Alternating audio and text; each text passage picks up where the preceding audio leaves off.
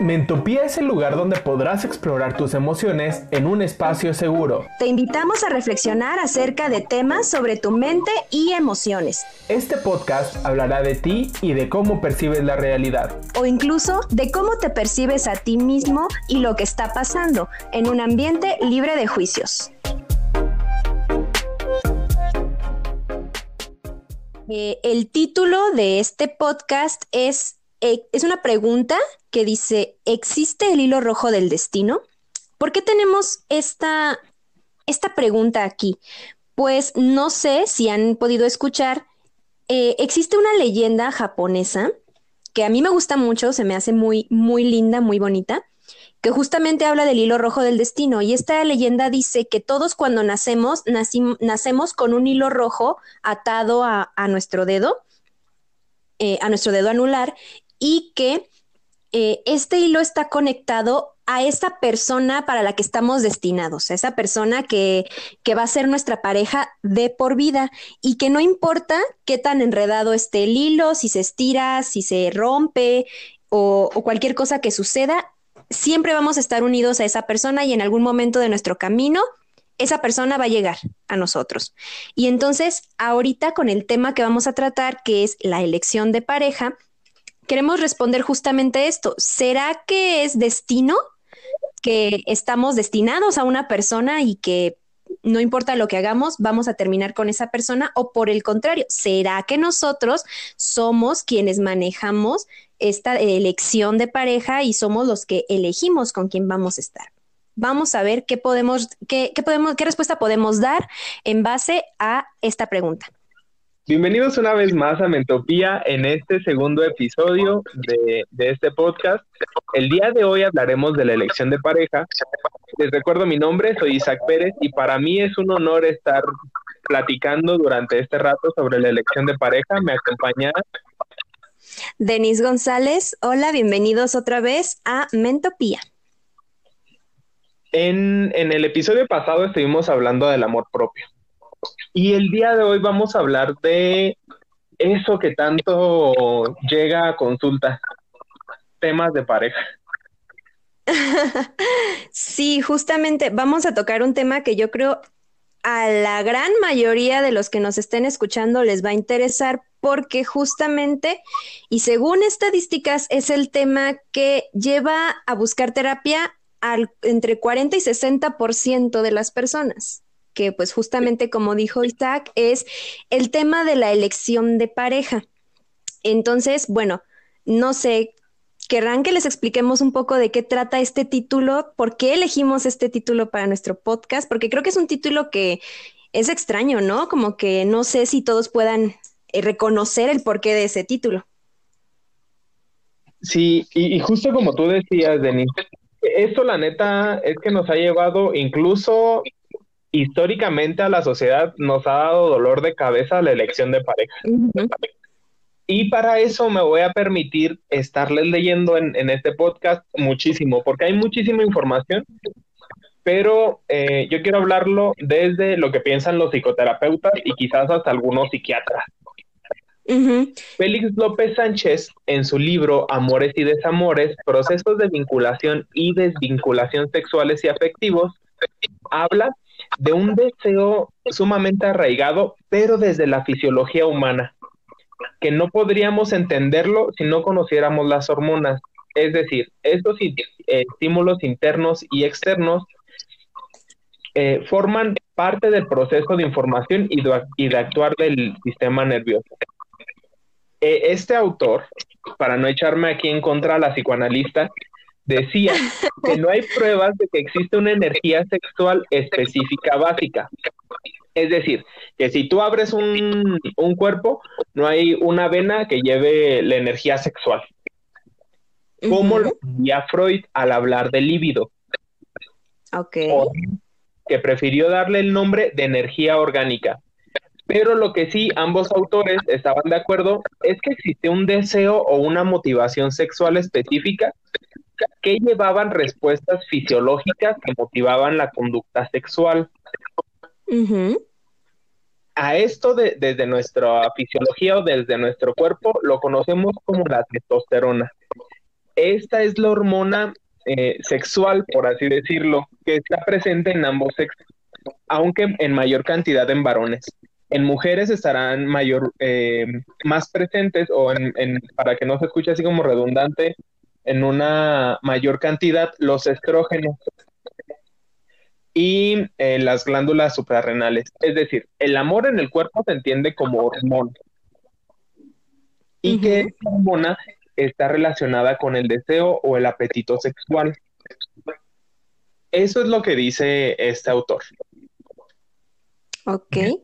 haciendo un recorrido histórico, deberíamos, creo que sería importante hablar de Friedrich Engels, o como lo conocemos en México, el Federico Engels, en su libro del origen de la familia, la propiedad privada y el Estado, bueno, para no irme más adelante, les voy a decir quién, quién es esta persona. Una persona no lo conoce. Em, nació en Prusia el 28 de noviembre de 1820 y falleció en 1895. Fue un filósofo, sociólogo, periodista revolucionario y teórico comunista, además de ser partidario del socialismo alemán. Fue también, a lo mejor a su colaborador si lo conocemos un poquito más, fue colaborador y coautor de Karl Marx. Él, junto con Marx, Engels, junto con Marx, escribió La situación de la clase obrera en Inglaterra y el manifiesto del Partido Comunista. Esto para que conocemos, para que conozcamos de quién estamos hablando. Él identifica en este libro dos tipos de familias. La familia consanguínea, que es la primera etapa de la familia en donde los grupos conyugales se clasificaban por generaciones y había límites en la familia. Este es marido, este es mujer. Pero sí se podían casar entre familias. Es decir, el hermano con la hermana para preservar los bienes, las vacas y los terrenos, este, podían casar. Ah, ok, esto era al principio de los tiempos, ¿verdad? Para que no vayan a pensar que era, bueno, ahorita sigue pasando, pero no debería de. esto era al principio de los tiempos.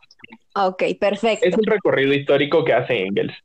Y después em, viene el tipo de familia que es la punalúa, que este es el primer progreso en la organización de la familia tal cual la conocemos en, en esta, de este modo, em, o como nos vivimos en este momento que excluye a los padres y a los hijos del comercio sexual recíproco. Es decir, ya no está tan bien visto casarnos entre familias.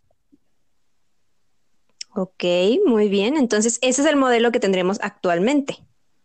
Este es el, modelo que tenemos actualmente.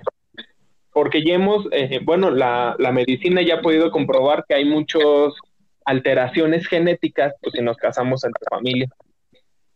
Sí, claro, y entonces a partir, bueno, me imagino yo que a partir de ahí viene este interés de buscar pareja en, en, algún lugar fuera de nuestra familia, porque si antes se acostumbraba dentro de la familia y ahora ya no hay que buscar a alguien fuera, pero esa búsqueda no es nomás eh, ver al primero que pasa, me imagino, o a la primera que pasa, o sea, tiene que cumplir ciertas características. Aquí sí, tal cual, Denise. Aquí yo le metería a la familia Punalúa que la elección de pareja, justo como tú identificas, tiene que ver con asociarnos o sentirnos eh, cercanos a los valores psicosocioculturales de nuestra pareja. Es decir, y a mí me gusta echarme dos o tres chelas el fin de semana y yo me quisiera buscar una pareja, a lo mejor yo buscaría a alguien que estuviera en mi sintonía y alguien que comparta este interés y este gusto, porque si a lo mejor yo busco una persona que no comparta ese interés, no sé qué tan, qué, tan en sintonía estuviéramos.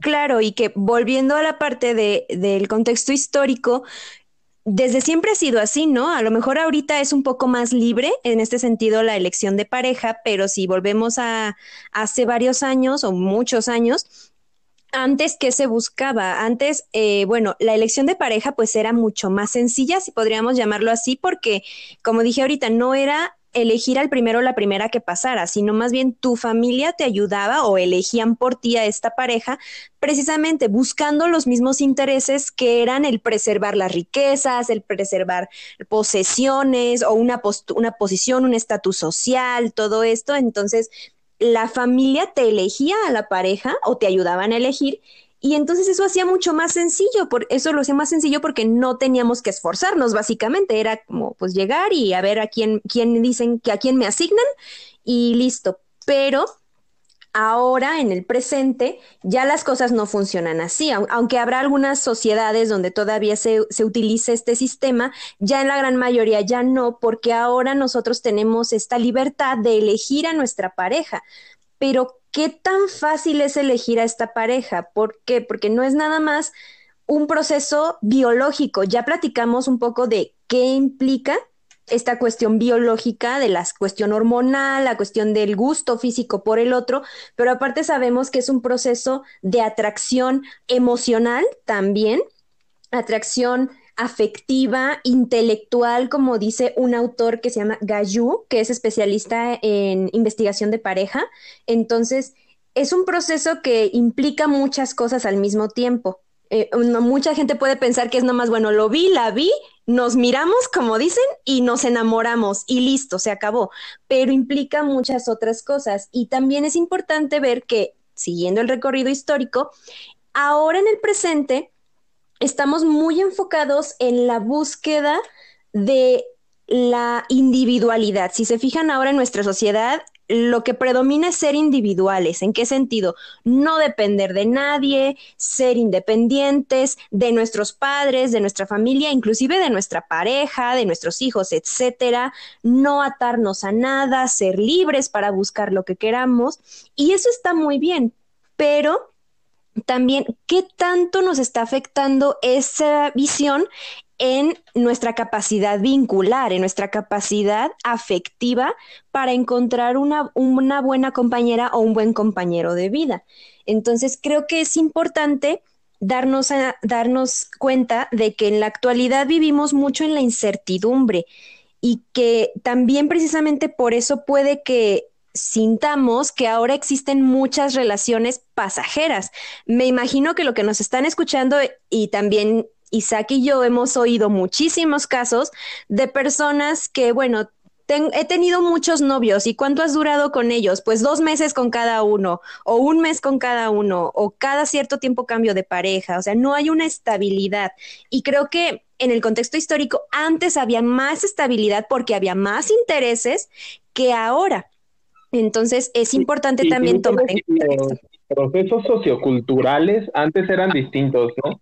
La mujer antes iba muy enfocado a lo que la mujer hacía o no hacía, o lo que el hombre le permitía o no le permitía. Estoy, ojo, estoy hablando culturalmente y, e históricamente.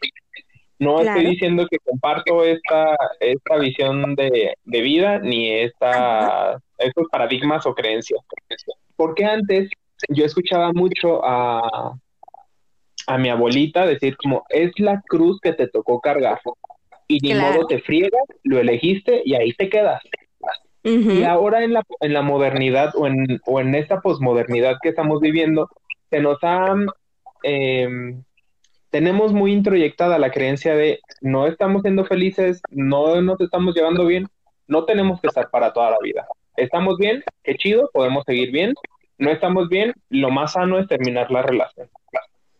Exacto, que también puede ser algo benéfico en este sentido de que, como dices tú, antes era la costumbre de mm, me casé con alguien, pero no soy feliz, pero ya no quiero a esta persona, pero no tengo una buena vida, no importa, debo de seguir ahí. ¿Por qué? Porque ¿qué van a decir las demás personas? ¿Qué va a decir mi familia? ¿Qué va a decir la sociedad? ¿Cómo voy a quedar yo mujer o yo hombre ante, sobre todo yo mujer, porque antes era como dice Isaac, más enfocado a lo que la mujer hacía, si me divorcio, si me separo de, esta pareja que no me está haciendo feliz. Esto es, es un avance, yo creo, importante porque ahora podemos elegir con quién estar libremente y cuánto tiempo estar con cada quien. Y eso está perfecto, pero también creo que es lo que decíamos también en el podcast anterior, no hay que irnos a los extremos porque eh, una cosa es poder elegir con quién estar y cuánto tiempo estar con esa persona y otra cosa es no estar el tiempo suficiente con alguien para vincularnos, para realmente tener una relación afectiva, para realmente desarrollar el amor entre nosotros. Entonces, esas dos partes creo que son muy importantes a tomar en cuenta. Que este miedo a vincular, yo lo he notado mucho, Denise. Luego tenemos, y me incluyo, tenemos miedo a conectarnos emocionalmente a alguien y que esto no funcione, porque sabemos que de entrada, si nos si nos conectamos o nos damos el permiso de conectarnos y no funciona, viene un sufrimiento. Y entonces pareciera que la tendencia es, no me vinculo, estoy, no estoy así como medio distante, para que no haya, independientemente de si sí vaya a funcionar o no la relación, para que no venga después este sufrimiento exactamente, o sea, tenemos mucho miedo a, esta parte que, claro que es normal y se entiende que no queremos salir lastimados. Yo, lastimados. Yo, yo lo he platicado mucho con mis pacientes y siempre les digo, yo no creo que haya alguien en este mundo que diga, ay, yo vivo porque me rompan el corazón. Me encantaría que me rompieran el corazón muchísimas veces, pero también tenemos que saber que el que no quiera ser pisado, que no se meta a bailar. O sea, tenemos que arriesgar esta parte para poder encontrar a esa persona que con quien queremos estar. Pero yo creo que el primer paso para encontrar y para buscar y encontrar una buena relación, una buena pareja, es ponernos a pensar, ¿qué estoy buscando en una pareja? O sea, quiero una pareja, ok, ¿qué quiero que tenga esta pareja? ¿Qué es lo que yo quiero en un hombre o en una mujer? ¿Por qué? Porque en muchas ocasiones me ha tocado eh, darme cuenta de que eh, no sabemos lo que queremos, justamente. O sea, sé que quiero un novio para ir al cine, para salir a cenar, para pasarnos la padre, pero ¿qué busco en él? Entonces, yo cuando trabajo con mis pacientes, esta parte, porque aunque Isaac es el especialista en pareja aquí, como decíamos al principio, el tema de pareja es un tema que la gran mayoría de los pacientes, adultos, jóvenes adultos, tocan en terapia. Entonces, eh, yo hago algo que hago con mis pacientes es justamente esto de, ok, vamos a organizarnos. ¿Qué es lo que quieres en un hombre o en una mujer? Quiero que sea atento, quiero que sea respetuoso, quiero que sea guapo, quiero que sea más alto que yo, más bajo, no sé, las preferencias de cada quien.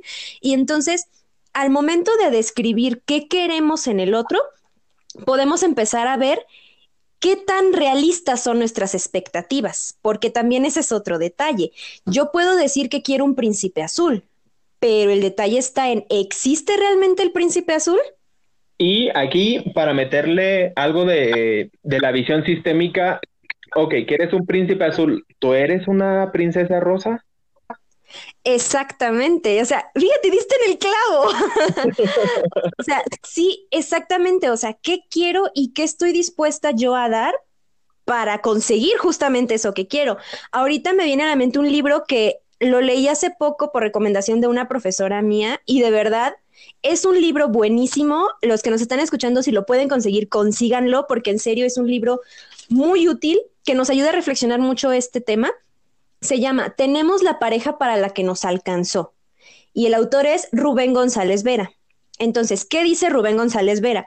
Él dice que buscar una pareja es justamente esto, es como, como si yo buscara comprar un coche, ok, quiero comprar un coche, ¿con cuánto presupuesto cuento?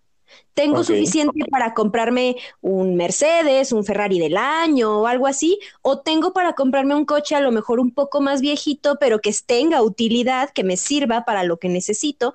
Entonces, en base a mi presupuesto es lo que voy a comprar. En la pareja es lo mismo. Eh, él tiene una analogía que a mí me gusta usar mucho en terapia, que, que es justamente esta. Dice él, ¿qué pasaría si vemos en la calle a una persona que en un pie trae un tacón de marca muy bonito y en el otro pie trae una chancla de plástico. ¿Qué pensaríamos? ¿O tú qué pensarías, Isaac, si te pasara eso? Es que, ¿sabes qué? Lo ligué luego, luego a otro autor que habla de, ¿es pareja tu pareja? Yo pensaría, menciona, tiene un juego de palabras. El libro se llama ¿Es pareja tu pareja? Porque en el libro también habla como de eh, disparejos. Yo pensaría bajo, bajo este pensamiento de este autor, que es Armando Quiroz Adame, que ahorita vamos a hablar también de él, que no sería parejo. A lo mejor este, no le resultaría incluso cómodo a la persona vivirse con una chancla en ese momento y con un zapato que a lo mejor es más rígido o trae la suela y eso lo hace pues que el pie izquierdo o el derecho esté un poquito más alto. No sé, pero creo que no haría, no haría pareja ese zapato. Exactamente, entonces lo mismo sucede con, con las parejas, o sea, yo quiero un zapato de marca, pues los zapatos de marca vienen en pares, no viene uno solo. Entonces yo necesito eh, elevar mis recursos emocionales, no económicos, sino emocionales para poder encontrar esa pareja que estoy buscando. Y también hay que recordar, vuelvo a lo mismo de las expectativas, porque recuerdo mucho las palabras de un profesor que tenía yo en la especialidad en la maestría, que él nos decía, ¿por qué creen que los libros románticos como Crepúsculo, 50 sombras de Grey y todo esto tuvieron tanto éxito porque los personajes masculinos son, pareciera que son perfectos, o sea, pareciera que los ves y no tienen ningún defecto, pero son perfectos precisamente porque no son reales, porque no existen. No vamos a encontrar un hombre así. Entonces necesitamos tener expectativas realistas y sanas para entonces buscar eso que estoy, que, que yo quiero tener en una pareja. Denise, lo que tú me estás diciendo es que allá afuera no hay hombres lobo ni, ni vampiro peleando por una mortal. ¿Eso me quieres decir? sí, eso te quiero decir. Y, lamento romperle el corazón a muchas personas, pero, pero es la realidad. O sea, es, realmente, ¿por qué existen ellos? Pues porque los inventaron, porque alguien puso todas estas expectativas irreales y que no existen en un personaje que hizo ilusionar a muchas mujeres, porque claro, ¿quién no se derretiría por un hombre así? Pero no existen, o sea, no, no es un hombre real.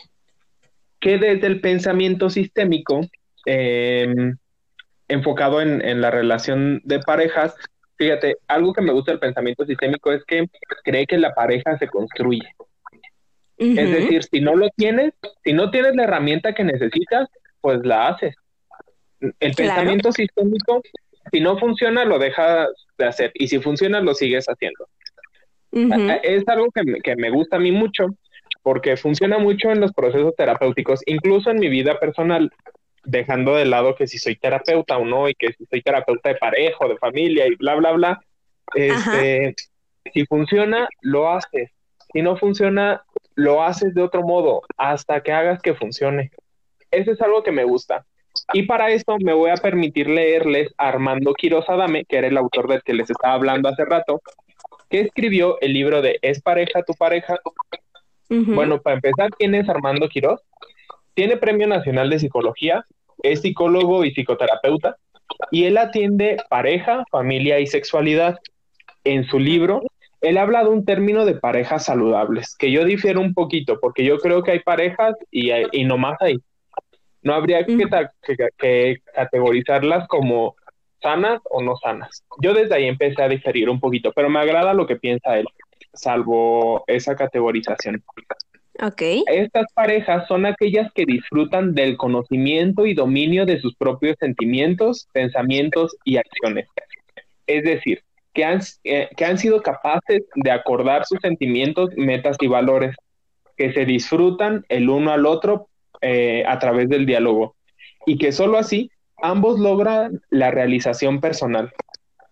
También dice que la pareja goza de un marco sensible de valores y ampliamente compartidos, que era justo lo que tú decías, Denise un, un, zapato a lo mejor no hace, no hace pareja con un tenis, y no porque uno sea más o otro sea menos, es porque no hace pareja. Un zapato va con un zapato del mismo grosor, pues para que no te friegue las rodillas o no sé algo la columna, no soy médico. Pero para la que pareja no te debe salir a la calle. Y para que no te veas, para que no luzcas de ese modo. pero algo que me agrada de, de Armando es que logra ver también esta parte individual él, y lo voy a citar tal cual, si no encuentran consigo mismos la alegría, la serenidad y el aplomo, es imposible que puedan identificar esos sentimientos en, algo, en alguien más. Es decir, si tú no estás bien, discúlpame, pero ni con la mejor pareja vas a estar bien. Exacto, fíjate, justamente eso que dices eh, creo que es muy importante de entender porque eh, yo es, hay una frase que yo uso mucho con mis pacientes y que he visto que que nos hace pensar mucho a todos, inclusive a mí, o sea, nos hace pensar mucho y reflexionar realmente sobre qué queremos. Hace rato yo les decía, ¿qué quieres en una pareja? Ahora, justamente ligándolo a lo que dice Isaac, ¿para qué quiero una pareja? ¿La quiero para no sentirme solo? la quiero para que me pague todas las salidas, la quiero para una noche o la quiero para toda la vida. ¿Para qué quiero a una pareja? Y justamente esto está ligado a cómo nos sentimos individualmente. Si yo me siento solo o sola y busco una pareja precisamente para no sentirme así, entonces lo que estoy haciendo es suplir o intentar cubrir mi soledad y probablemente algún otro conflicto que yo pueda tener con una vida de pareja que al final no va a resultar tan satisfactoria porque el problema no es que yo no tenga pareja, el problema es que me siento solo o sola. Y eso es lo que tendría yo que trabajar, lo que tendría que revisar eh, individualmente o en un proceso terapéutico para entonces encontrar una pareja que me complemente, como dice el autor que, que, Isaac mencionó, para que seamos parejos tal cual y que, y que podamos tener una buena relación. Pero si esto no lo hago desde un principio, no me va a funcionar, vas, voy a encontrarme con muchas dificultades. Y entonces eh, también es importante saber qué sí quiero en una pareja y qué no quiero. Y aprender a diferenciar qué no quiero, porque me ha pasado que muchas pacientes llegan y quejándose me dicen, es que salí con un chico que en la primera cita fue muy grosero conmigo, me trató muy mal y, no me hizo... voy a salir otra vez, porque probablemente cambie. Ah, es que es algo que también yo escucho a menudo. Y ahí los freno y, y cuando ya llevamos poquito trabajo terapéutico, un par de sesiones, les digo, a ver, en la primera, imagínate, en la primera cita fue de ese modo, ¿lo quieres cambiar o lo vas a aceptar así tal cual es? Exactamente. Justamente ese es el punto. Y yo les, y yo les digo también, o sea, eso que dices tú es muy cierto. O sea, ya te está demostrando cómo es. En la primera cita lo estás intentando conocer y estás viendo qué sucede. Entonces, a ver, por ejemplo, imaginémonos que esta chica dice, yo quiero un hombre caballeroso y este chico en la primera cita no es caballeroso. Ok, no encaja con mi lista de lo que quiero. ¿Voy a seguir ahí a pesar de que no sea lo que quiero, lo que estoy buscando? ¿Sí o no? Ya que nos, demos, nos den la respuesta, ok. Como dices tú, Isaac, si voy a seguir ahí, ¿para qué sigo ahí? porque quiero que cambie, porque yo me imagino que lo voy a cambiar o por algún otro motivo. Y lo, lo correcto o lo más sano sería, no, no sigo ahí. ¿Por qué? Porque no encaja con lo que yo estoy buscando, porque yo no quiero un chico así que me disculpe. Y eso nos ahorraría tanto sufrimiento a muchas personas. Pensémoslo como la ley de la oferta y la demanda, Denise. ¿Qué, qué, qué das y qué esperas recibir? ¿Y cuánto das? Pensémoslo como mm, justo voy a agarrar el, el ejemplo que tú ponías de los zapatos. Ok, quieres unos zapatos de 5 mil, pero tienes 500. Entonces, la neta es que no te alcanza para el de 5 mil. Puedes ahorrar, claro que sí, o puedes de momento comprarte pues unos zapatos para los que te alcance. Y no porque sean mejor o, o peor pensarlo, sino porque creo que lo mismo pasa con las parejas. A veces la pareja o un individuo de la pareja exige algo que no da. Y es cuando yo luego, luego pienso en, el pensamiento económico y que me dice, ok, tú demandas que te escuchen, pero tú estás escuchando a tu pareja o crees escucharla, porque creer escucharla es algo que, que, ocurre a menudo. Sí, me dicen, sí, lo que mi pareja quiere por ejemplo, cuando estoy atendiendo pareja, sí, lo que mi pareja quiere es que, este, no sé, yo no llegue tarde a casa y volteo con, la pareja y le digo, ¿quieres eso? No, lo único que quiero es que me avise. Le digo, ok, entonces, ¿quieres ser escuchado? ¿Quieres ser comprendido? Ábrete tú también a la posibilidad de escuchar y de comprender primero tú a tu pareja. Fíjate que cuando yo trabajo con parejas, perdón que te interrumpa ya nada más muy, muy rápido porque si no se me olvida. Cuando yo trabajo con parejas, les digo que es un trabajo individual para que pueda hacer eco en la relación de pareja. Ok, sí, yo no quiero que llegues tarde, porque a lo mejor me vivo en un modo o en un rol que no me corresponde, pero encárgate de lo tuyo, porque luego ahí vienen como esos pensamientos rumiantes y que de seguro me está haciendo infiel o está con alguien más o ven y le importo. Y yo les digo, cuando logras trabajar tú en lo tuyo, la relación de pareja se fortalece. Claro. Es que es, es, un bucle. Si trabajas en pareja, se fortalece lo individual y si trabajas en individual, se fortalece la pareja. Cuando ambos están en trabajo terapéutico.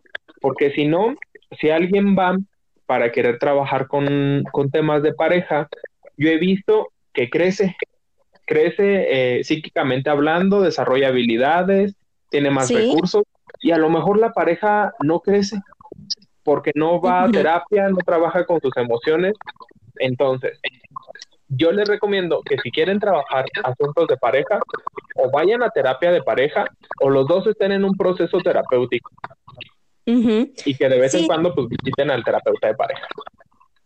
Exacto, o sea, simplemente es, es un trabajo en conjunto y empezamos en este proceso de búsqueda de pareja individual y terminamos en pareja, tal cual como dice el título. Entonces, eh, es importante también revisar eh, ¿Qué, estoy buscando? O sea, ¿qué, como les digo, ¿qué quiero en esta pareja y dónde lo busco? Básicamente ser coherentes de lo que quiero con lo que estoy buscando, porque eh, en algunas ocasiones dicen, quiero un chico responsable, que le guste leer, que sea tranquilo, que sea un buen muchacho, hijo de casa, etcétera, pero lo ando buscando en los bares de mala muerte a las 3 de la mañana, pues obviamente no lo voy a encontrar ahí, o sea, quiero pensar que no. Entonces, em, hay que determinar esto, pero también algo que podemos revisar en terapia y que me imagino que los que nos están escuchando lo pueden empezar a reflexionar también ahorita es los patrones de pareja que tenemos. Yo siempre les aclaro, no es un patrón de decir me gustan rubias, me gustan morenas, me gustan altas, chaparritas o, o como sea. Es un patrón emocional. Entonces, si nos ponemos a pensar, todas nuestras parejas que hemos tenido, ya sean muchas o poquitas, todas tienen un mismo rasgo de personalidad, todas coinciden en algo, ya sea en que a lo mejor me gustan chicos o chicas eh, que dominen en la relación, que pongan las reglas, o al contrario, me gustan que sean sumisos para yo poner las reglas, me gusta que sean responsables, irresponsables, etcétera. Entonces, podemos revisar el patrón de pareja y decir, ok, este patrón me ha funcionado, he encontrado buenas parejas con este patrón o al contrario, de verdad me ha ido muy mal y no me siento satisfecho, satisfecha. Ok, muy bien, entonces hay que trabajar para cambiar ese patrón, para buscar algo que sí me funcione y que sí sea lo que yo quiero. Y ahorita... Eh, abordando un poquito la búsqueda de pareja desde la parte de psicoanálisis, que también es importante y va relacionado con la parte de familia y la, y la cuestión eh, sistémica, eh, nos habla de que, ¿cómo, ¿cómo definimos qué pareja queremos o cómo definimos qué, qué es lo que buscamos? Pues puede estar basado en gran medida en lo que ya conocimos. ¿Por qué? Lo voy a poner el ejemplo de yo, porque de yo como mujer. Yo, Denise, eh, que, ¿cuál fue el primer hombre que conocí? Bueno, el primer hombre que conocí fue mi papá. Y y fue el primer hombre que me mostró lo que es ser un hombre en el sentido de como padre, protector, amoroso, etcétera, etcétera. Y entonces, según los rasgos que él tenga, él es mi referencia. Y, más allá de hablar de que si fue una teoría o, algo así, eh, realmente él es la referencia que yo tengo. Y entonces, cuando yo crezca y tenga que buscar una pareja o quiera yo buscar una pareja más bien, pues voy a tener esa referencia y voy a poder buscar a lo mejor a alguien que se asimile a él de forma consciente o de forma inconsciente, porque muchas veces nos hemos cachado, y yo me incluyo en, en esas personas que se han cachado, de decir, híjole, como que mi novio habla muy parecido a mi papá. Híjole, como que tiene los mismos gustos. Incluso yo he escuchado personas que dicen hasta se llaman igual, casi casi, ¿no? Entonces, este, ¿por qué? Porque pues es la referencia. O que pueden ser incluso muy parecidos físicamente. También, exactamente, en el caso de los varones también puede pasar con la mamá o, con el papá, dependiendo. Entonces, eh, también es importante checar esto. Yo luego les digo, a ver, eh, ¿qué referencia tengo? ¿Tengo una buena referencia o una referencia negativa? Si tengo una referencia negativa de un padre o de una figura masculina, porque no necesariamente es mi papá, puede ser mi abuelo, mi tío, un hermano mayor, etcétera, eh, si yo tengo una referencia negativa o una referencia que no sea tan sana, yo voy a empezar a buscar eso. Y entonces yo también tengo que decir, a ver, quiero buscar eso. Por poner un ejemplo muy dramático, eh, imaginemos que tú, que tenemos un padre alcohólico golpeador. Entonces, a ver, si tengo un padre alcohólico golpeador, yo quiero una pareja así. Quiero un hombre así. Muchas veces, aquí te voy a interrumpir, viene la trampa de viene, y, lo cacho yo en la pareja, viene la trampa de, es que mi esposo no es alcohólico ni golpeador. Y yo le digo, ah, qué padre. ¿Y te cela? Sí. ¿Y te controla? Sí. Y, y, no, no te valida lo que sientes, sí. Bueno, pues de alguna manera también te violenta, ¿no? Como tu padre era violento. Y ya ahí como que abren los ojos y te sorprenden y vemos que esto es algo que parece eh, repetirse, tal cual lo dijiste tú, Denise. Tenemos papá y mamá, es nuestro referente del mundo. y vamos a buscar en ese referente algo parecido. Yo me acuerdo que cuando estaba en la maestría, un maestro nos hablaba de su relación de pareja, porque estábamos en el módulo de, de relaciones, bueno, el, el, el, título creo que era como algo de patológicas, relaciones patológicas. Y él decía que un día iba con su esposa y le dijo, él iba manejando muy a gusto con su esposa y le dice, ay, fulanita, ¿te pareces tanto a mi mamá? Y la esposa le contesta, ahí eran novios creo, y la esposa le contesta, o la novia en ese momento, ¿y tú te pareces tanto a mi papá? Y dice él, él, nos contaba a manera de anécdota y desde ahí nos dimos cuenta que éramos el uno para el otro, porque buscamos buscamos eh, indudablemente de cuánto trabajo terapéutico llevemos, luego sí buscamos ciertos rasgos a repetir. Y que aquí entraría el genograma y la visión sistémica y la visión psicoanalítica, pero sí, sí buscamos aquello con lo que crecimos. Exacto, y desde la parte de los psicoanalistas, los psicoanalistas conocemos esto como elección de objeto narcisista. ¿Qué quiere decir esto? Que eh, no es un narcisismo negativo, no se confundan, sino que elijo al otro, al objeto de mi amor, en base a mí, en base a lo que yo conozco, en base a lo que yo quiero, o al contrario, en base que a lo que yo conozco, pero que no quiero. Como decíamos ahorita, si tengo una mala referencia de padre o madre y no quiero repetir eso, bueno, voy a buscar completamente lo contrario. Puede ser en ambos casos. Y también creo que es importante em, aclarar que cuando buscamos de esta manera a nuestra pareja, al final eh, lo que va a determinar quién nos gusta o no nos gusta son muchas cosas. Entre ellas es esto justamente como lo qué tanto nos podemos relacionar en el sentido de si tenemos los mismos gustos o las mismas aficiones, mismas metas a futuro, eh, si se relaciona con algo que yo ya conocí en mi infancia, como decíamos ahorita mi padre, mi madre o, estas situaciones. Em, pero también es importante eh, ver que la pareja la podemos encontrar agradable o puede gustarnos a alguien o, atraernos a alguien desde esta parte de qué queremos compensar, desde algo que yo carezco y que veo en el otro. Entonces, a lo mejor puedo decir, yo soy muy tímida, eh, no me gusta tanto socializar y me enamoro de un chico que es todo lo contrario, muy abierto, ajá, muy extrovertido, muy abierto y muy social y nos complementamos. Entonces, de ahí puede venir también el que muchas veces veamos parejas que digamos, híjole, como que no encajan, ¿no? O sea, como que están medios chistosos, pero sí encajan al final.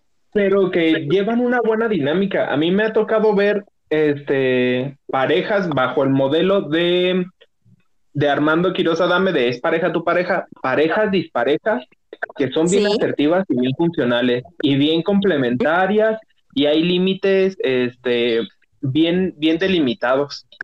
Ojo, no, no, no porque tu pareja no haga pareja, por así decirlo, contigo, no sea igual a ti. Que, que, no sean una buena pareja, equivocado. Esos son términos este, para nosotros como psicoterapeutas, pero no porque no hagan pareja significa que no deberías de estar con él.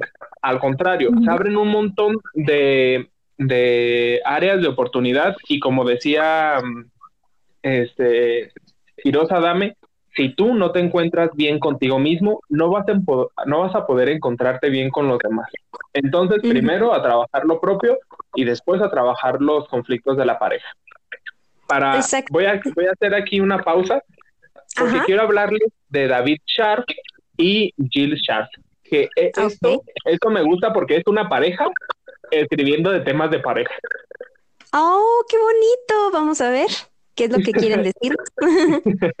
sí, porque normalmente vemos a una persona que trabaja con parejas escribiendo de parejas, pero esta visión de, somos pareja y escribimos un libro de parejas está muy bonita. Bueno, ellos creen que la relación de pareja no descansa únicamente en la compatibilidad consciente de los ideales culturales y personales, es decir, que nos gusten las mismas cosas, que tengamos los mismos hábitos e incluso en los, en los ideales sexuales. Se basa también en la complementariedad de las partes reprimidas de cada personalidad, donde la comunicación inconsciente determina la calidad de la intimidad de la pareja y su capacidad para una cercanía sexual y emocional. Lo que quieren decir es, por si está muy rebuscado, es si, si tu calidad de, de, la, de la comunicación es, o si tu sintonía, para no hablar como de calidad, porque eso sería suponer algo arriba y algo abajo, si tu sintonía de comunicación está en sintonía de comunicación con tu pareja, va a haber una calidad de intimidad eh, de la pareja y la capacidad de cercanía, tanto emocional como sexual, van a ir a la par. Si tú aprendes a comunicar desde tu asertividad, desde lo propio, ¿qué genera tu pareja en ti? Yo fíjate, Denise, que hay, que hay un ejercicio que hago luego mucho con parejas, que es cuando tú haces, yo me siento. Y, por ejemplo, imaginemos que Denise hace mm, un gesto y yo lo interpreté como desagrado. Ay, ya otra vez, Denise, fíjate, luego porque así funciona el cerebro, ya otra vez Denise me está haciendo gestos, de seguro ya ni quiere hacer un podcast conmigo. Y yo les digo, aquí es cuando debemos de frenar y que es parte de lo individual. Aquí frenamos y le preguntamos, oye, ¿qué fue lo que ocurrió? Y a lo mejor Denise me dice, ay, Isaac, es que pasó una mosca y me la estaba intentando espantar, pero no quise mover la mano y le hice solo un gesto. Y en ocasiones esto es algo que, genera mucho conflicto en la pareja. ¿Cómo interpretamos la realidad? Porque no, no porque yo le interprete de una manera y Denise le interprete de otra, significa que la mía sea la real o la de Denise sea la real. Ambas son reales y ambas son válidas tendríamos que hacer un ejercicio entonces para ver qué tan cercanos a la realidad de ambos estamos los dos. Porque en mi pensamiento de Denise ya no quiere hacer un podcast que sería algo como una, una catástrofe. Este, no, vayan a pensar que es cierto, ¿eh? No, no, no, no. Ningún orador resultó ignorado, lastimado en, la grabación de este podcast. Ninguno, eso le estoy haciendo un ejemplo. Ajá. Este, Em, luego, lo que nos decimos a nosotros mismos que está ocurriendo es en lo que en realidad nos molesta. Por ejemplo, yo no, me, yo no me dije a mí mismo en este ejemplo, Denise hizo un gesto de desagrado, voy a preguntar qué, qué ocurrió. Sino ya solito empecé, a, como dicen, o como decimos coloquialmente, ya me hice unas telenovelas bien, bien padres de qué está ocurriendo. Sí. Y luego es algo de lo que yo trabajo mucho, cómo interpretamos la realidad. Exacto, y, volviendo a la parte individual, también es importante, ¿cómo, dices tú, cómo interpretamos la realidad y ser coherentes en esta parte? Porque eh, yo he escuchado eh, infinidad de veces en el consultorio esta cuestión, ¿no? De, es que quedó de hablarme a las 7 y no me habló, ya no me quiere. A ver, a lo mejor probablemente estaba ocupado, no sabe si estaba trabajando, no sabe si estaba eh, ayudando a su familia, no sabemos, o sea, estaba haciendo alguna otra cosa y revisan y, ay, ¿qué crees? Si es cierto, es que salió tarde de trabajar y por eso me habló hasta las siete y media. Ah, ok, entonces, como dices tú, esta asertividad emocional es muy importante al momento también de buscar una pareja, porque podemos malinterpretar las señales, podemos ver a un chico que nos guiña el ojo y yo ya me estoy viendo casada con él, como dices tú, haciéndome una telenovela, y, resulta que no era mí, que era la de atrás. Entonces es importante ser asertivos emocionalmente y trabajar en esto para que nuestra búsqueda de pareja sea exitosa. Y también un punto importante que creo que vale la pena aclarar porque muchos de mis pacientes tienen esta duda. Cuando hablamos de temas de pareja y decimos que tienes que hacer esto, tienes que hacer aquello, intenta esta parte para que encuentres una buena pareja. Eh, muchos pueden pensar, híjole, pues es que ninguno cumple con todos mis requisitos. Yo tengo 20 requisitos de pareja y todos los que conozco cumplen solo 10 o solo 15. No, pues entonces me voy a quedar solo de por vida. Y ahí es cuando yo entro y les digo, a ver, no, no es así. Recuerden que no tenemos que buscar el ideal, pero tampoco vamos a ser tan rígidos como para decir el que no cumpla con los 20 requisitos no entra al juego. Podemos conocer a alguien que a lo mejor cumpla con 15 y bueno, los otros 5 no los tiene, pero los otros 15 son mayoría, se trabajan Exacto, esos cinco, como dijo Isaac, esos cinco que carece, los podemos trabajar. E inclusive no necesita ser perfecto, nadie es perfecto como para decir que buscamos a alguien perfecto. Eh, y en pareja podemos trabajar mucho esto, pero para poder llegar a trabajar en pareja necesitamos trabajar individual y saber cómo vamos a orientar esta búsqueda de pareja, hacia dónde vamos a ir para poder encontrar una relación estable. También dentro de la asertividad va el hecho de, de saber decir, a lo mejor ahorita no quiero un compromiso y es válido decir que no quiero un compromiso. A lo mejor ahorita yo quiero solo divertirme o quiero solo alguien de una noche. Está bien, se vale decirlo, no es malo, siempre y cuando se lo haga saber al otro y entonces ya aquí los dos sabemos cuáles son las reglas del juego y entonces eh, a lo mejor van a decir, ay, pues qué loco, ¿no? O sea, se escucha muy extraño que yo me acerque a alguien y le diga, ¿sabes qué? Te quiero para algo de una noche. Pues a lo mejor hay que buscar la manera real de decirlo, la forma más, más normal, más tranquila de decirlo, pero es parte de ser asertivos, de decir, ok, no voy a ilusionar a nadie de gratis, no voy a, a jugar con las emociones de otra persona, voy a ser asertivo y decir, ok, yo busco algo yo busco algo que no sea serio. Conozco a alguien y me dicen, sabes que yo sí busco algo serio, entonces vamos a diferir en esto porque buscamos cosas distintas. Sí, fíjate que yo lo estaba pensando así tal cual, ni bueno ni malo. Esto es asertividad y das en el bien centrada en la asertividad. Si tú tienes bien identificado que de momento no quieres tener una pareja y solo andas quizás experimentando o divirtiéndote con las medidas necesarias de precaución, tampoco hay que darle vuelo a la, a la, hilacha sin protegernos, porque ahí, estaríamos hablando de que el amor propio, algo, algo le ocurrió al amor propio.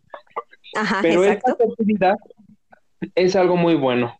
O sea, si nosotros desde un inicio decimos, ¿sabes qué?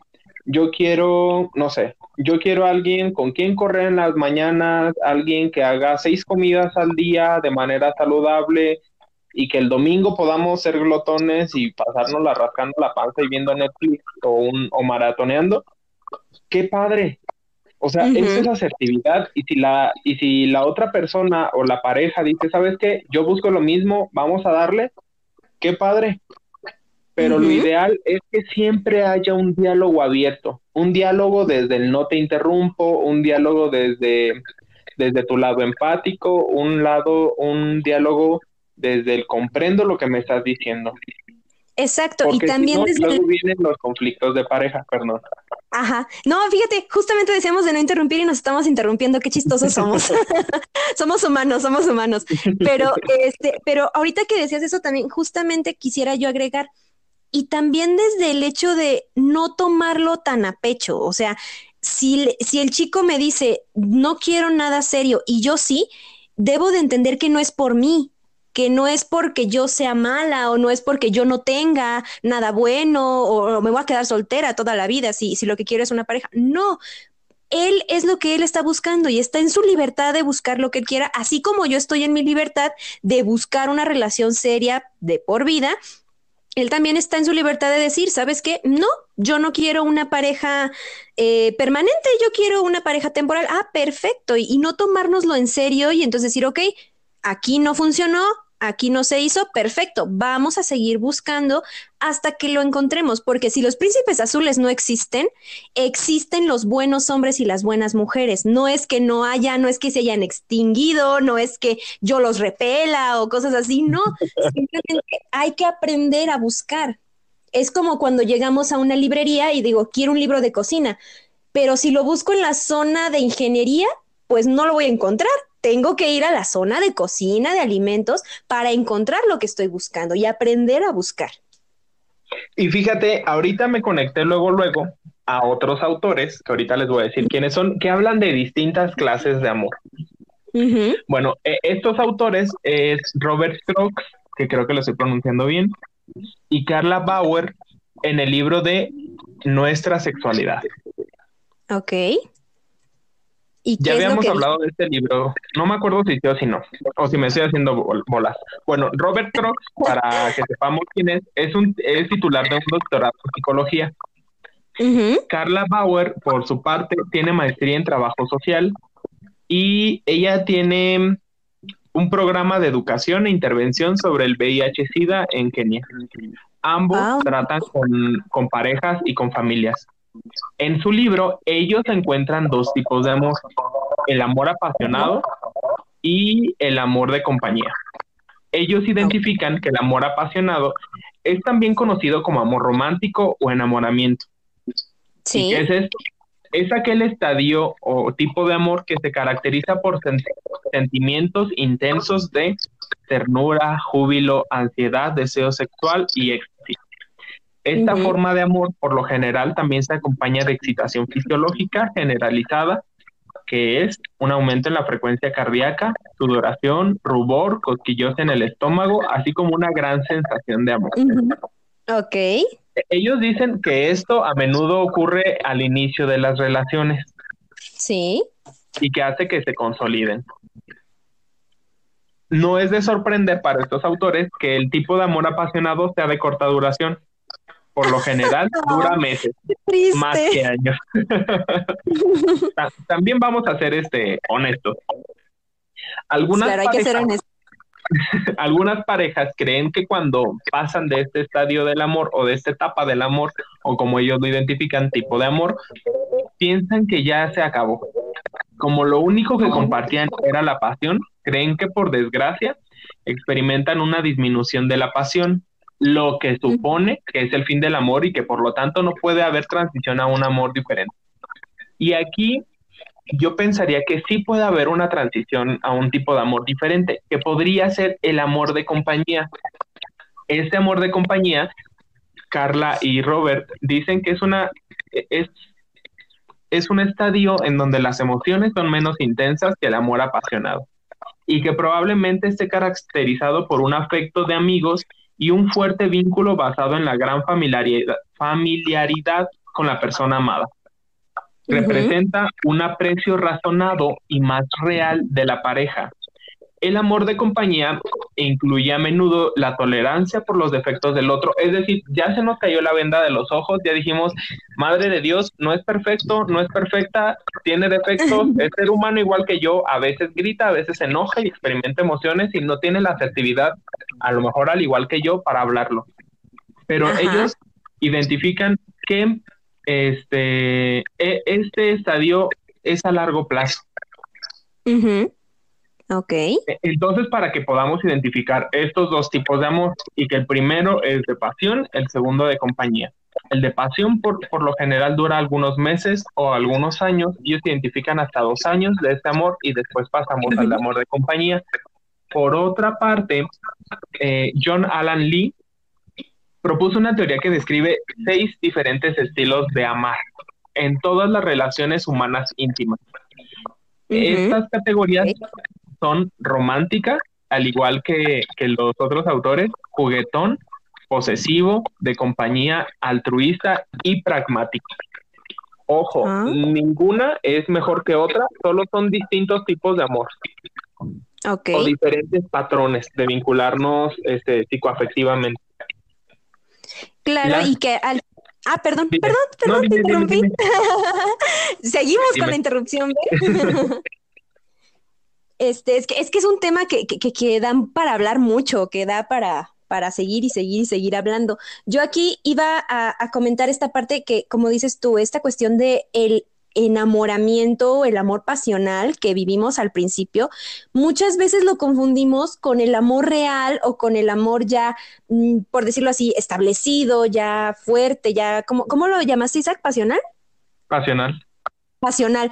Y entonces es importante también ver esto, que en la etapa del enamoramiento, que como dicen estos autores, puede durar a veces hasta dos años, eh, es la etapa donde estamos idealizando a la persona amada, donde esta persona amada es lo mejor que existe, es lo máximo, es el príncipe azul, la princesa rosa, eh, es el amor de mi vida. Y muchas veces estamos ciegos o tenemos esta venda en los ojos donde literal lo puedo ver escribiendo aquí al lado de mí y digo, híjole, es que escribe como no escribe nadie en este mundo, es que solo él lo hace de esa manera, es que es perfecto. Y después cuando, como dice Isaac, se nos cae la venda de los ojos, decimos, ah, caray, ¿qué está pasando? ¿Por qué? Porque la idealización ya terminó y ahora estamos conociendo a la persona por quien realmente es. No la estamos viendo a través de un filtro rosa donde todo es perfecto, sino que ahora lo vemos como realmente es y es ahí donde es el punto cumbre donde se va a desarrollar el amor pasional o por el contrario, vamos a decir, ¿sabes qué? Ya que te conocí bien, ya que me quité la venda y te vi como realmente eres, ya no me gustaste o ya no, ya no congeniamos, entonces aquí termina la relación. O por el contrario, ahora que te conozco con todo y tus defectos, te amo todavía más y quiero seguir estando contigo y quiero una relación formal contigo. Y ahí crece la relación. Entonces hay que aprender a diferenciar esto, no se vale confundirse. Y que está bien que una vez que haya pasado el estadio del enamoramiento, o del amor pasional, como lo identifican estos autores, tú digas, la neta no quiero. Está bien. si tú después de, que se te cae la venda, como lo estamos diciendo, o que es un amor más, más desde lo real, más desde lo humano, ya vi tus defectos, ya a veces te echas eructos y antes decía, ay, no huelen tan feo y ahora digo, ay, sí huelen horrible pero lo puedo soportar porque identifico que tú y yo somos compatibles en un montón de cosas. También está bien. El chiste aquí es ser asertivo y decirlo. Me voy a permitir leerles estos, estos eh, diferentes o estos seis estilos de amar porque se conecta a lo que hemos estado hablando. El amor, el primero es el amor romántico. Que dicen que dice John Alan Lee que los amantes románticos se deleitan con la belleza visual y táctil y con el placer sensual que les brinda el cuerpo de su pareja. Tienden, tienden a ser afectuosos y comunicativos con él o con ella. Después viene el juguetón, que sería algo parecido a lo que tú hablabas, Denis. Ahorita vas a ver por qué. Son amantes a los que les gusta, y entre comillas, jugar, tener muchas conquistas con poco o ningún compromiso. El amor es diversión el acto, el acto de seducción se disfruta y las relaciones son casuales y transitorias. Recordemos que ni bueno ni malo son diferentes estilos de amor. Después viene la gente con amor posesivo o manía, que buscan relaciones amorosas obsesivas que a menudo se caracterizan por confusión y celos. Estas personas podrán vivirse como en una montaña rusa en la que cada gesto de afecto de la pareja les, les produce éxtasis y el más leve desaire les produce una gran agitación. Hasta el momento llevamos tres. Después, al igual que Carla y, Robert, ellos, eh, eh, John Alan Lee identifica que hay un amor de compañía, el cual desarrolla el afecto y el compromiso con lentitud. Lo bueno que este autor identifica es que estas, cuando los individuos aman desde su compañía, tienden a ser relaciones duraderas.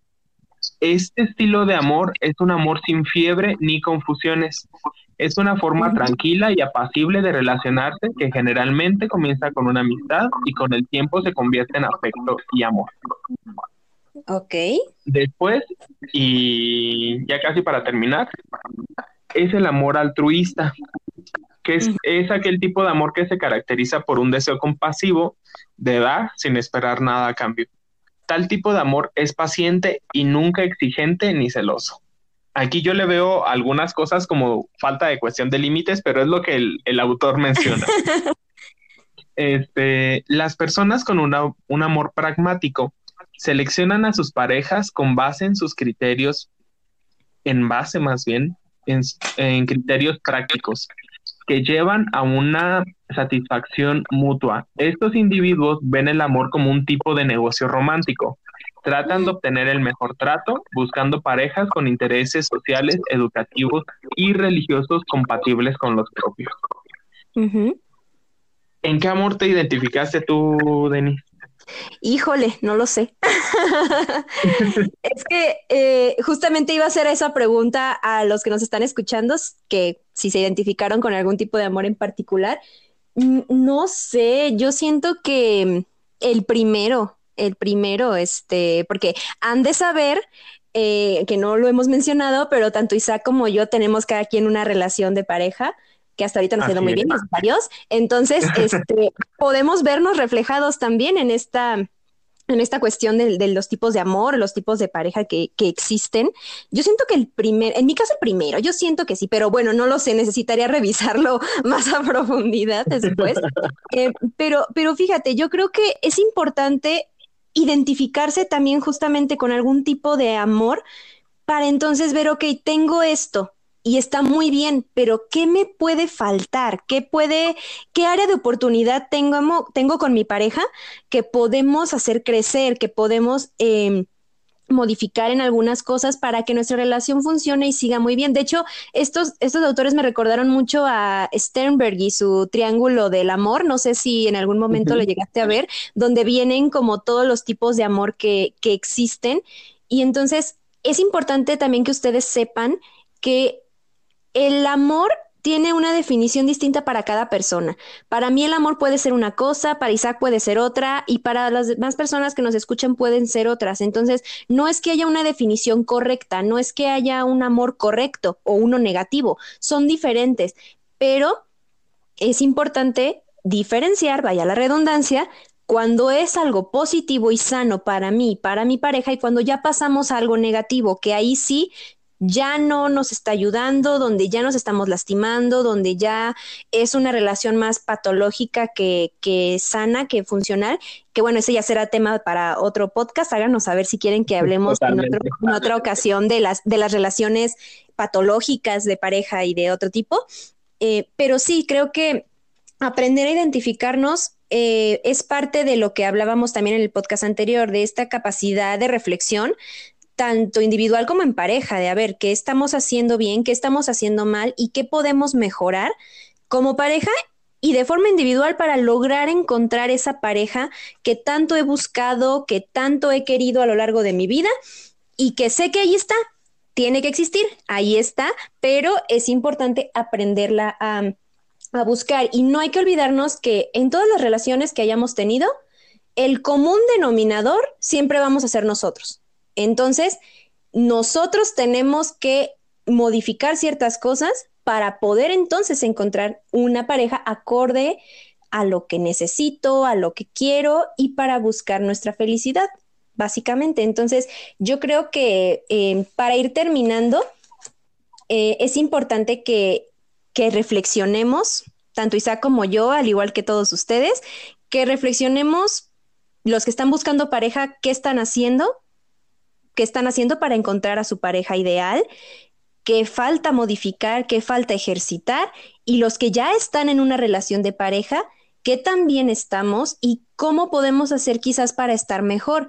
O los que digan, ¿sabes qué? Yo estoy perfecto y todo está muy bien y no necesito, no tengo quejas ni nada, estoy muy bien. Ah, perfecto. Entonces, un 10 para ustedes. Pero eh, yo sí los invitaría a reflexionar porque a final de cuentas, eh, la pareja es esa persona con la que vamos a compartir nuestra vida.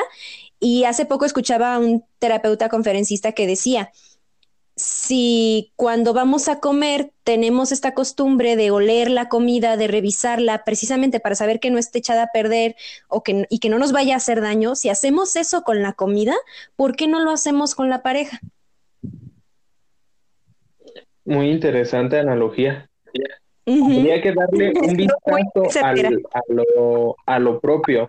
Tal como lo dijiste, Denise, hay que darle un vistazo a lo propio, a nuestro propio nivel de conciencia, a nuestra capacidad de insight o, de poder voltear a ver lo que estamos haciendo y con qué objetivo lo estamos haciendo y darnos cuenta que este, esta compatibilidad sí es, sí es un, un elemento importante pero recordemos también que si hay algo en la que si hay algo que no está funcionando en la pareja, lo podemos hacer funcionar. Lo que la pareja no tiene, o sea, desde otras palabras, lo que no se tiene se construye. Exactamente. Exactamente, muy, muy cierto, Isaac. Y bueno, miren, si, si nos damos cuenta, ya llevamos una hora hablando. esperemos que nadie se haya quedado dormido, esperemos que les haya interesado el tema. No me había dado cuenta que llevábamos tanto tiempo. Y si sí te quedaste dormido, despierta, ya estamos por terminar. Bueno, pues entonces yo creo que ya sería por el momento todo. Esperemos que, les haya gustado este podcast. Háganos saber sus opiniones en nuestras redes sociales y, en todos los medios. También em, creo que sería bueno que por ahí en las redes sociales, tanto en Instagram como en Facebook, eh, compartamos de nuevo estos libros, estas... Em, que hemos estado compartiendo con ustedes ahorita en nuestro podcast para que los puedan encontrar de forma más fácil. Aclaro, no vamos a subir archivos ni nada de esto. Les vamos a les podemos pasar el título y el autor para que ustedes los busquen, los encuentren y sigan reflexionando acerca de este tema. Y que recordemos también que el proceso de elección de pareja pudiera ser, pudiera eh, verse o entenderse como un proceso muy simple y sencillo, pero que en realidad es sumamente complejo. Después de, todo lo que estuvimos hablando, recuerden que hay distintos tipos de amor, desde dónde viene históricamente la relación de, pareja y la construcción de la familia, que hay, eh, que más la respuesta fisiológica al amor, que tiene que ver con estas hormonas de la testosterona y el estrógeno. Y quiero ser muy, muy o hacer mucho hincapié en lo que no se tiene, se construye. En la relación de pareja no hay más. Si no se tiene, se construye. Si no se puede construir, pues bueno, eso ya será otro, otro son, diría mi abuelita, pero se construye. La relación de pareja, el amor, el amor en pareja, la dinámica en pareja se construye y nunca es demasiado tarde para construir. Una vez tuve, así muy rápido, una vez tuve unos pacientitos ya muy grandes y me llenó de ternura su caso. No les voy a platicar porque no, no, no se puede, pero me llenó de ternura su caso. Eran personas de más de 70 años y me llenó el alma que hayan ido a terapia, porque aparte era el, el primer momento en el, en el que ellos iban a terapia. Entonces, ah. retomemos, retomemos esto que hizo esa pareja. Nunca, em, no hay tiempo para acudir a terapia, no hay tiempo para construir aquello que hace falta construir. Sí, no, nunca es demasiado tarde y que igual volvemos a hacerles el énfasis, eh, énfasis en esta frase que decíamos el podcast anterior. Recuerden que el escucharnos es muy bueno, pero eh, no somos eh, reemplazo de ninguna manera de un proceso terapéutico, no, no el escuchar un podcast informativo no es lo mismo que acudir a terapia. ¿Por qué? Porque nada es norma ni ley en lo que estamos diciendo. No todos los casos son iguales. No quiere decir que todas las personas son iguales. Entonces, eh, ojalá que hayan encontrado algo en este podcast que les haya servido para su historia personal, para su crecimiento y para que puedan buscar un proceso para ustedes individualmente, para que ustedes puedan crecer y puedan salir adelante basados única y exclusivamente en su caso. Entonces, eh, les recordamos la importancia de asistir a un proceso terapéutico tal cual, como decíamos, individual o de pareja o de familia, pero es muy importante que, que busquemos este apoyo para seguir creciendo como personas.